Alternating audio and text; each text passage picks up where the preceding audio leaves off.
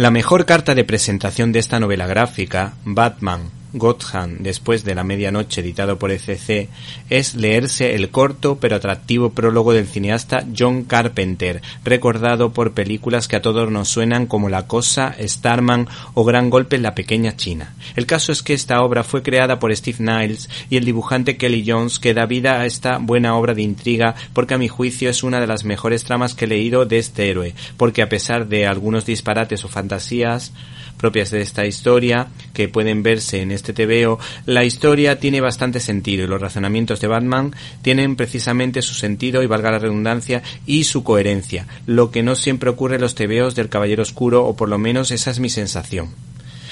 Nos ha gustado especialmente el papel de Alfred, el mayordomo de Bruce Wayne, tanto por su sentido del humor, que en este TVO abunda, como mm, la labor de padre adoptivo. ¿Te está gustando este episodio? Hazte fan desde el botón Apoyar del podcast de Nivos. Elige tu aportación y podrás escuchar este y el resto de sus episodios extra. Además, ayudarás a su productor a seguir creando contenido con la misma pasión y dedicación.